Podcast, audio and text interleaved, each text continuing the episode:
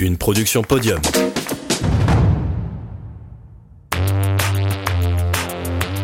Bonjour à toutes et à tous. Aujourd'hui, nous avons rendez-vous avec Raphaël Blin, vice-champion de France de bras de fer sportif.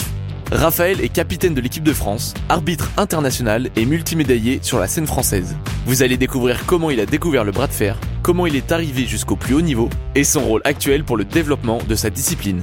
Il nous raconte également quelques anecdotes qui ont marqué sa carrière. Bienvenue sur Raconte ton sport. Bah écoutez, bonjour, je m'appelle Raphaël Blin, j'ai 23 ans. Je pratique le bras de fer sportif depuis maintenant 5 ans. Et en fait, euh, c'est ma mère qui m'avait dit au forum des associations, du coup, bah, en 2016, euh, bon bah Raphaël, viens, il y a, y a, du bras de fer, euh, viens tester. Et moi, au début, j'étais un peu comme tout le monde, entre guillemets, bah, c'est pas vraiment un sport, quoi. J'ai pas envie de tester un, une discipline qui n'est pas un sport. Et au final, j'y suis allé et mon, mon ancien coach m'avait dit bon, bah, montre-moi comment tu fais du bras de fer. Du coup, j'ai fait vraiment le mouvement classique que, que, tout le monde fait. Et il s'avère qu'il m'a dit que c'était pas du tout ça. Donc, il m'a montré la technique et il m'a dit euh, bah, tu le fais très bien, viens voir dans le club comment ça se passe. Si ça te plaît, bah, tu t'inscris, tout ça. Et j'y suis allé. Au début, j'étais plus jeune et ça tape vraiment dans les tendons, en fait, dans les ligaments. Et du coup, c'était compliqué de s'entraîner euh, régulièrement. Euh, sur trois fois par semaine, tout ça. Donc au début, j'y allais qu'une seule fois par semaine parce que j'avais vraiment aimé.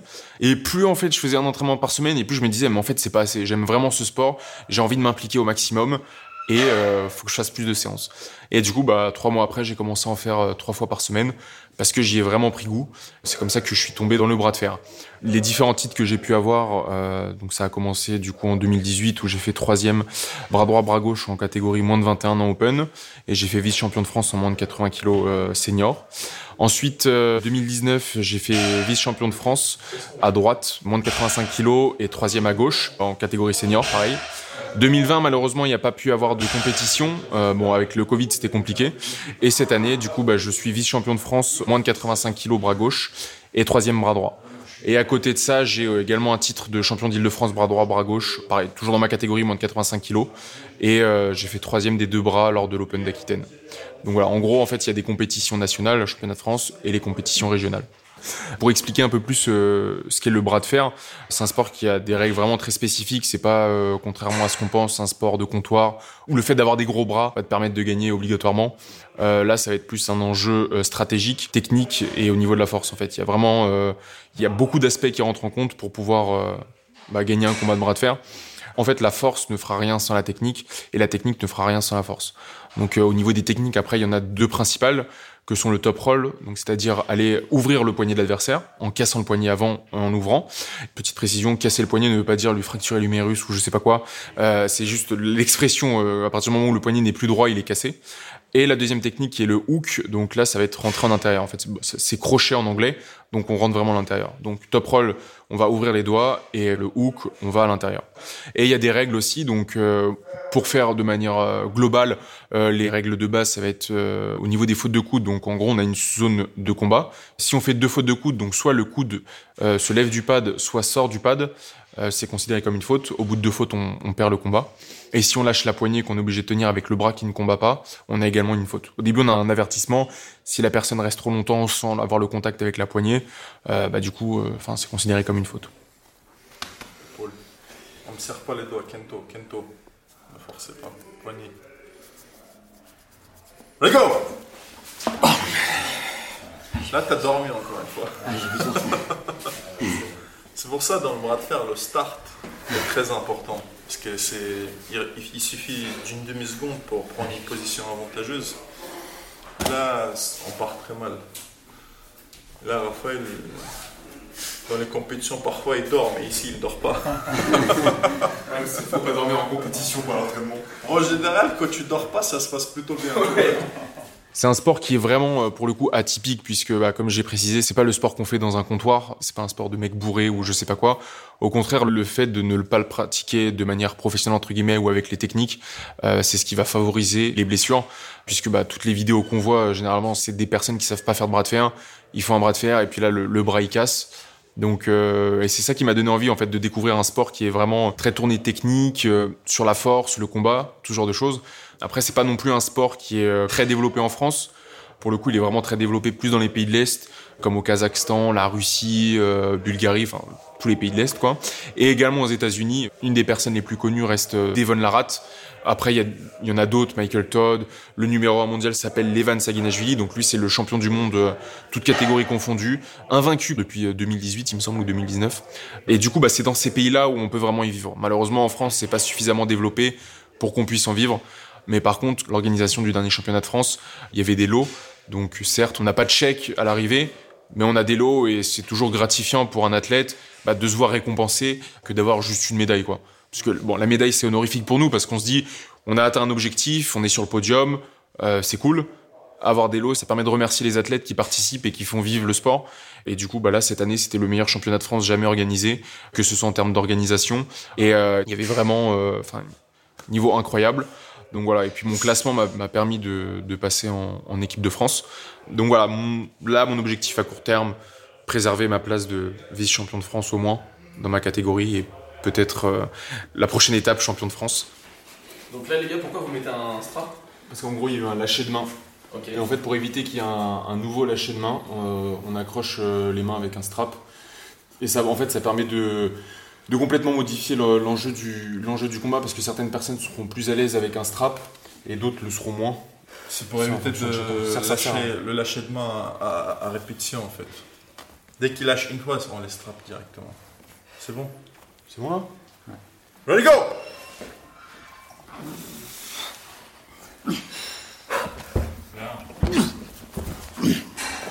On continue, combat.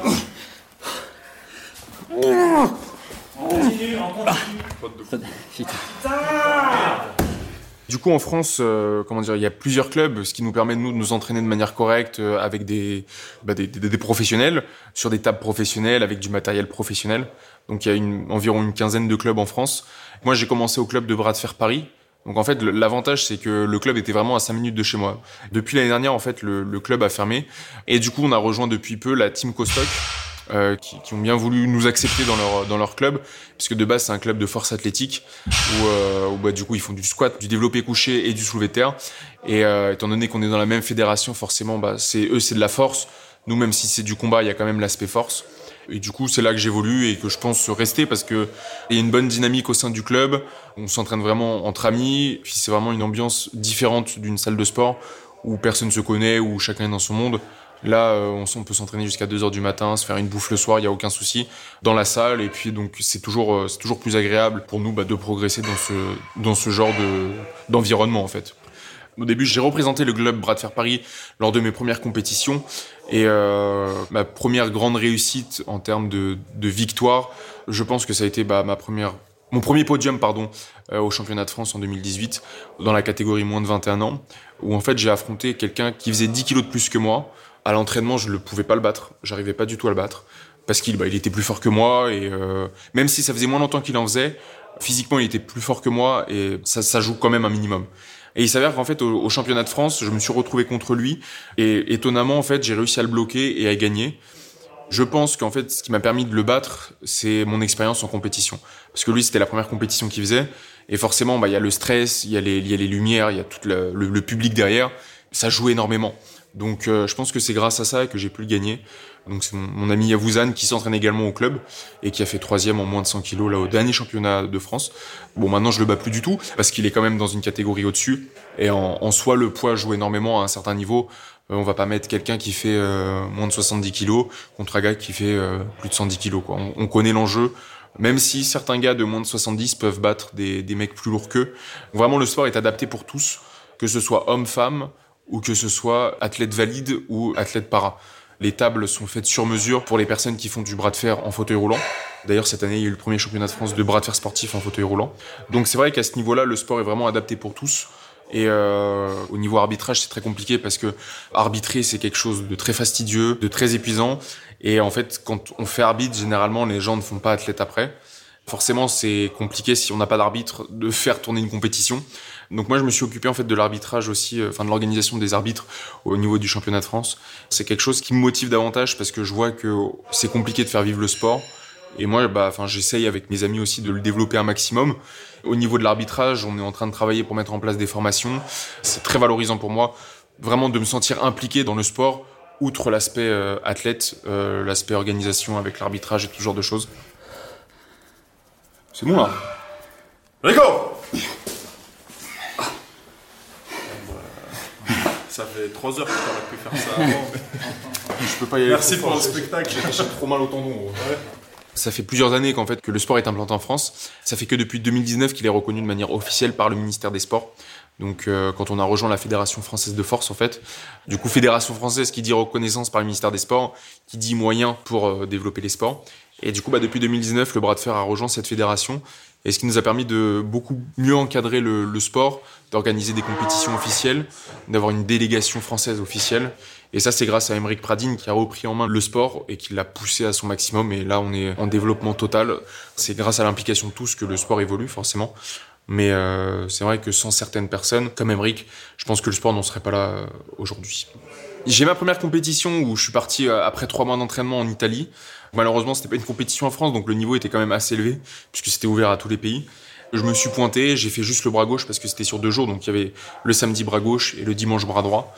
Et je me suis retrouvé euh, à me faire latter euh, au fur et à mesure, parce que bah, après trois mois d'entraînement, forcément, je m'attends pas non plus à tout gagner. Et c'est vrai que ça m'a mis un, peu un choc de me dire, bah, ça fait mal un peu à l'ego de se dire, je me, fais éclater quatre fois d'affilée, euh, il y a un truc qui va pas. Et en fait, ça m'a boosté davantage à continuer l'entraînement et à me surpasser pour arriver là où j'en suis entre guillemets. Donc c'est plutôt sympa. Et puis euh, ces défaites-là m'ont permis de partir à mes premiers championnats du monde qui étaient en 2019 en Roumanie. Malheureusement, le niveau est assez élevé. Après, en termes d'expérience, je pense que je pourrais jamais faire mieux que les championnats du monde parce qu'il y a toute l'ambiance derrière. On rencontre de nouvelles personnes. Euh, on est vraiment dans une ambiance de championnat du monde. Moi, ça a été gratifiant pour moi de, bah, de représenter la France au championnat du monde. Comme je l'expliquais, dans les pays de l'Est, c'est euh, le sport national, donc forcément, les moyens sont mis en place pour le sport. En France, c'est un peu plus compliqué. On, même si là, euh, le sport est euh, vraiment en expansion totale, euh, ça se développe un maximum. C'est toujours plus compliqué de se faire voir et de le développer. Il faut casser les clichés qui existent sur ce sport que les gens considèrent comme beauf, alors que au final, c'est un sport plus stratégique qu'on ne le pense. C'est un jeu d'échecs vraiment sur la table où euh, chaque placement, chaque millimètre va compter. Si on se décale juste d'un millimètre sur le côté, eh bah, on peut perdre le combat. Mais après, si vous voulez euh, en savoir plus sur la discipline, donc j'ai mon compte TikTok arbitre.bras de fer où euh, bah, je, mets des vidéos soit d'entraînement, soit de combat de bras de fer, soit j'explique des techniques, des astuces. Enfin vraiment, j'englobe tout concernant le bras de fer sportif. Et puis à côté de ça, il y a également la chaîne YouTube de mon ami Ahmed. Donc sa chaîne YouTube s'appelle Bras de fer sportif, où là pareil, il y, a des, vidéos très qualitatives où il a rencontré des champions du monde, où il explique des techniques, où c'est vraiment euh, adapté pour tous euh, et c'est en français. Merci à Raphaël et son équipe pour leur accueil très chaleureux. Si ça vous intéresse, il y a leur réseau en description. J'espère que cet épisode vous a plu, et si c'est le cas, je vous dis à dans deux semaines pour un nouveau podcast.